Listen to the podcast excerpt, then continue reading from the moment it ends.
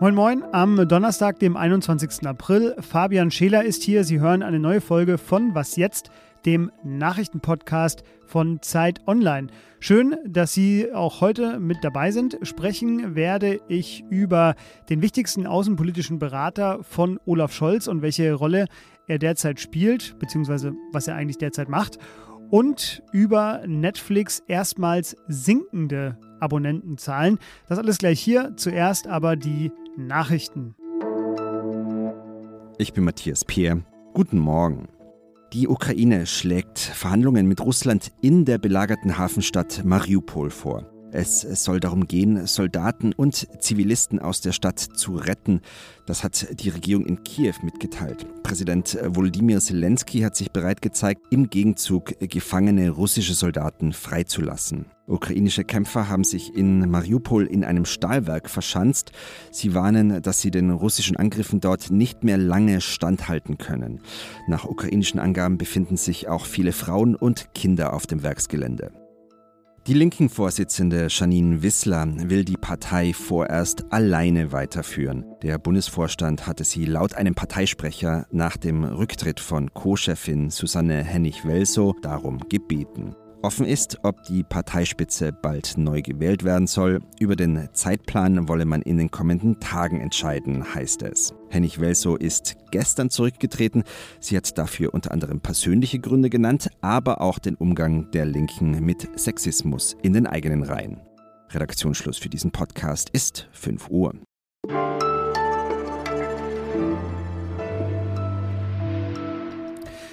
Über den Bundeskanzler Olaf Scholz wird derzeit vor allem in Fragen verhandelt. Wo ist Scholz? Weshalb schweigt er die meiste Zeit? Und warum zögert er eigentlich noch?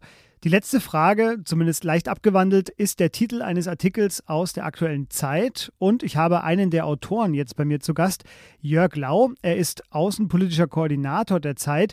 Und Jörg hat sich mit zwei Co-Autorinnen Scholz, naja, etwas anders genähert, nämlich über Jens Plöttner. Plöttners offizieller Titel, er ist Leiter der Abteilung 2 Außen-, Sicherheits- und Entwicklungspolitik im Bundeskanzleramt. Aber sein inoffizieller Titel, der ist vielsagender. Er ist der wichtigste außenpolitische Berater des Kanzlers. Und über Plöttners Rolle möchte ich jetzt reden mit Jörg. Hallo Jörg. Hallo Fabian. Jörg, wir müssen, glaube ich, Jens Plöttner erstmal kurz vorstellen. Er agiert ja meistens eher im Hintergrund. Welche politischen Stationen hat er denn bisher absolviert? Also er ist ein Karrierediplomat, der im Auswärtigen Amt seine Diplomatenausbildung gemacht hat der schon an vielen Stellen dort ähm, tätig war, als Sprecher des Auswärtigen Amtes, als Büroleiter von Frank-Walter Steinmeier, als Außenminister, ähm, er, er war zuletzt auch politischer Direktor, das ist sozusagen der höchste Beamte im Auswärtigen Amt äh, unter äh, Außenminister Maas. Und er war auch schon mal Botschafter in Tunesien und in Athen, also ein erfahrener Mann. Als Russland äh, die Ukraine überfallen hat, waren damit ja auch viele deutschen Bemühungen und Gewissheiten dahin. Du hast es gerade skizziert. Jens Plöttner ist einer der ja, Architekten der deutschen Außenpolitik äh, aus den vergangenen Jahren. Hat er sich eigentlich auch verkalkuliert? Ich würde es nicht allein auf ihn persönlich zuschneiden, aber sozusagen die Art, wie, wie die deutsche Diplomatie an die Welt rangeht, mit Verhandlungsformaten, mit Prozessen, mit äh, Kontaktgruppen, wo man dann immer kleine Schritte macht und versucht, äh, sozusagen Win-Win-Win-Situationen herzustellen. Das ist hier im Moment ans Ende gekommen. Man kommt auf dieser Ebene mit Putin nicht mehr weiter. Der hat sozusagen den Tisch umgeworfen und die deutsche Diplomatie steht im Moment blank da mit ihren Verfahren, mit ihren üblichen Herangehensweisen. Und das gilt natürlich auch für Jens Blödner, der jetzt den Bundeskanzler berät. Jetzt fragt ihr in eurem Artikel ja, warum zögert Scholz. Kann man denn irgendwie bemessen oder kann man das irgendwie benennen? Wie groß ist denn Plötners Einfluss auf äh, Scholz heutige und gegenwärtige Außenpolitik? Also wir sind nicht dabei, wenn die beiden miteinander reden, aber ich würde sagen, weil Scholz ja kein erfahrener Außenpolitiker ist, er kommt ja aus anderen Funktionen, ja, zuletzt Finanzminister, ist er schon sehr auch darauf angewiesen, dass diese Abteilung im Kanzleramt, die Plötner leitet, ihm ähm, Orientierung gibt, ihm Handlungsmöglichkeiten vorgibt, ihm die Welt sozusagen erklärt. Insofern schätze ich den Einfluss von Jens Blödner schon recht hoch ein. Äh, am Ende fällt die Entscheidung äh, natürlich immer der Bundeskanzler. Aber sozusagen die, die Möglichkeiten aufzuzeigen, wir können hier lang, hier lang, hier lang, das ist die Funktion der Berater. Mhm. Jetzt sagte der Kanzler selbst, Olaf Scholz, am Dienstag, er spreche sich noch immer eng mit den Partnern ab und er will keinen deutschen Alleingang. Gleichzeitig gab es aber die Meldung aus zum Beispiel der Niederlande und zum Beispiel Belgien, dass sie jetzt schwere Waffen an die Ukraine liefern und damit, ja, es sieht so aus, als würden sie deutlich entschlossener handeln als Deutschland und dass eigentlich Deutschland entgegen dem, was Scholz sagt, zunehmend allein dasteht. Ähm, geht denn diese zögernde Haltung, dieses, ja, man kann schon fast sagen, dieses Merkelsche zu wenig, zu spät, äh, was ihr auch in einem Artikel da beschreibt. Geht das denn jetzt nicht einfach gerade weiter? Ja, das ist so. Äh, und das hast du genau richtig äh, aufgespießt. Dieser, dieses Argument, wir wollen keinen Alleingang wagen, ist eine Ausrede. Eine Ausrede dafür, dass man wirklich immer gezogen und gedrängt werden muss und dass die deutsche Regierung praktisch immer als allererstes erklärt, was alles gerade nicht geht und ähm, was alles dem im Wege steht, dass man jetzt eine bestimmte Kategorie von Waffen liefert, um es dann irgendwann, wenn die Situation noch schlimmer geworden ist, doch zu tun. Also das ist, finde ich, ein, ein Verfahren, bei dem man immer schlecht aussieht am Ende. Ich verstehe das ehrlich gesagt nicht, warum die so agieren. Ja, das erkennt man an den vielen Fragen, die in der neuen Zeit stehen. Die neue Zeit trägt den Titel Wohlstand wichtiger als Frieden. In der finden Sie auch äh, Jörgs Artikel und viele weitere Artikel natürlich vor allem zum Krieg gegen die Ukraine. Wie immer ab heute digital erhältlich und an jedem gut sortierten Kiosk. Jörg, dir vielen Dank für diesen Einblick in den ja, diplomatischen Maschinenraum. Danke dir, Fabian, gerne.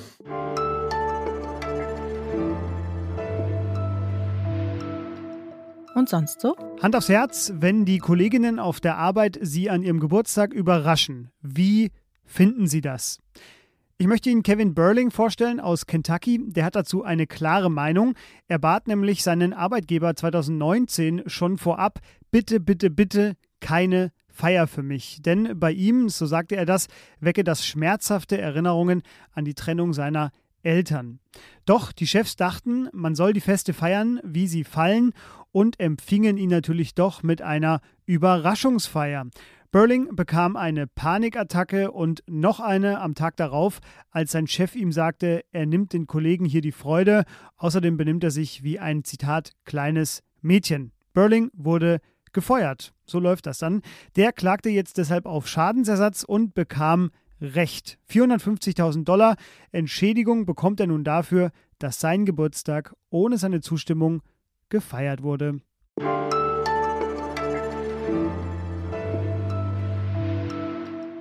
Teilen ist ein uraltes, anerkanntes Prinzip. Der heilige St. Martin hat seinen Mantel geteilt. Zwergschimpansen machen es freiwillig mit ihrem Essen, aber womöglich, um sich künftige Gefälligkeit zu erhaschen. Und gerade als sie jetzt dachten, wohin für diese Anmoderation, hat Netflix zum ersten Mal eine Zahl genannt, wie viele Haushalte eigentlich weltweit von geteilten Netflix-Accounts profitieren. Es sind stolze 100 Millionen. Das schätzt zumindest das Unternehmen selbst. Und weil sie ganz bestimmt auch selbst jemanden kennen, der davon profitiert und weil Netflix auch erstmals Abonnenten verloren statt hinzugewonnen hat, wird mir nun der freie Digitaljournalist Eike Kühl Netflix Teile- und Zahle-Strategie erklären. Hallo Eike. Hallo. Eike, zuerst mal die Dimension äh, dieses Themas. Netflix hat 200.000 Abos verloren, das gaben sie jetzt bekannt, hat aber eigentlich 221 Millionen Kundinnen und Kunden. Man könnte also auch fragen, wo ist denn da jetzt das Problem? Ja, es stimmt. 200.000 äh, äh, klingt jetzt wirklich nicht so viel, wenn man es mal in der, in der Gesamtsumme sieht. Man muss halt immer beachten, das Geschäftsmodell von Netflix basiert einfach auf Wachstum und Expansion. Und das hat zehn Jahre lang ziemlich gut geklappt. Allein in den letzten fünf Jahren hat Netflix 100 Millionen Abonnentinnen dazu gewonnen. Aber jetzt hat man halt schon die letzten Quartale über ist das Wachstum halt fast zum jetzt fast zum Stehen gekommen und äh, Jetzt hat man zum ersten Mal seit über einem Jahrzehnt äh, Nutzerinnen verloren. Und das hat halt viele Gründe. Der Markt ist umkämpfter. Ja. Netflix hat sich auch aus Russland zurückgezogen, jetzt unlängst. Und ein Problem ist halt auch, wie gesagt, dass viele Menschen einfach den Account von anderen nutzen. Warum ist das denn problematisch? Ja, hier ist die Nummer tatsächlich dann entscheidend. Ja, also wenn es wirklich 100 Millionen Menschen sein sollten, äh, das sind dann, ja, es sind vielleicht nicht 100 Millionen potenzielle neue Kunden, aber trotzdem, also es ist schon eine extrem hohe Zahl. Und wenn man sich jetzt mal im, Freundeskreis umhört, ja, irgendjemand kennt bestimmt jemanden, der seinen Netflix-Account äh, shared, ja. Und äh, das sind einfach gerade im Hinblick darauf, dass halt äh, Netflix andere Probleme hat, äh, weiterhin zu wachsen, sind es einfach vielleicht, ja, Kunden, die dem Unternehmen momentan einfach ja durch die Lappen gehen. Also jeder geteilte Account ist sozusagen ein Kunde weniger in den Augen von Netflix oder vielleicht sogar mehrere. Ähm, was will Netflix denn jetzt dagegen tun? Ja, es sieht so aus jetzt nach, dem, äh, nach, der, nach der Vorstellung der Quartalszahlen. Äh, das wolle man erstmal so ein bisschen mit Hinweisen und äh, mit Zusatzangeboten so da ein bisschen dagegen steuern.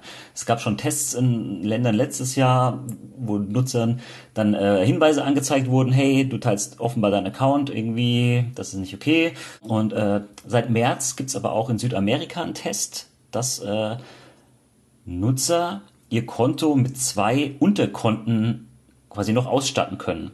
Und das gibt dazu, das kostet umgerechnet zwei bis drei Euro. Dann kann man quasi seinen normalen Account um zwei Unterkonten erweitern und damit quasi seine Freunde, Familie oder wer auch immer, mit dem man auch immer dann den Account teilt, sozusagen, äh, ja, mit ins Boot holen, ins legale Boot holen, sozusagen. Und das, das scheint jetzt erstmal so der Weg zu sein, den Netflix vielleicht beschreitet. Also diese Zusatzgebühr könnte auch weltweit eingeführt werden, wird zumindest drüber nachgedacht. Die bange Frage, mit der du uns entweder alle erlösen kannst oder mit der du uns weiter Angst machen kannst, wird denn Netflix das jetzt aber vielleicht sogar noch weitergehen und äh, technisch unterbinden und zum Beispiel den Account sperren, wenn ich weiterhin teile? Ja, das wäre technisch wahrscheinlich relativ leicht möglich, weil Netflix weiß auf jeden Fall, wer sich wann, von wo und mit welcher IP-Adresse einloggt. Also es wäre für das, für das Unternehmen ein leichtes, einfach daraus zu analysieren, wer seinen Account teilt oder wer sich vielleicht nur beim Urlaub von woanders einloggt. Ja, also die, diesen Fall gibt's ja, gibt's ja dann auch. Äh, und es wäre einfach relativ einfach, diese Accounts dann zu sanktionieren.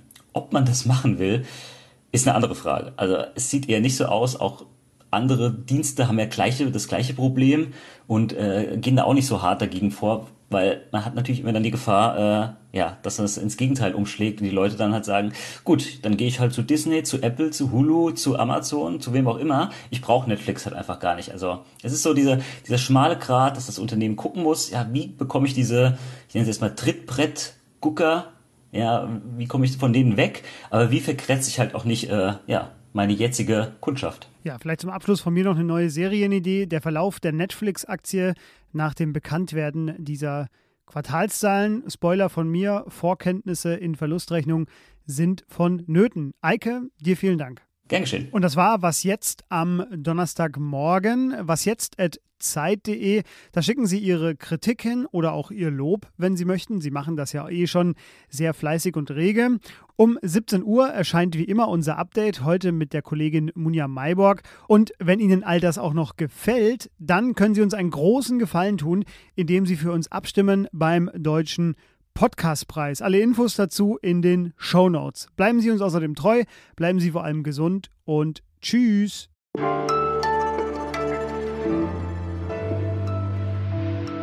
Eike, deine aktuelle Netflix-Empfehlung? Wow. Ich habe in letzter Zeit. Hast, ja, hast du keine? Nee, ich war in letzter Zeit eher bei der Konkurrenz unterwegs. Ah, okay. Schade. Das war noch deine Chance auf Servicejournalismus. Verpasst. Wobei, ich könnte doch, doch, warte, warte mal, frag, frag nochmal. Ich habe tatsächlich, hab tatsächlich was geguckt letztens. frag nochmal. Eike, deine aktuelle Serienempfehlung. Ich habe letztens äh, ein dänisches äh, Krimi-Drama geguckt. Follow the Money heißt es, schon ein bisschen älter, gibt's auf Netflix, ist äh, sehr gut. Die ersten zwei Staffeln zumindest. Die dritte kann man vergessen.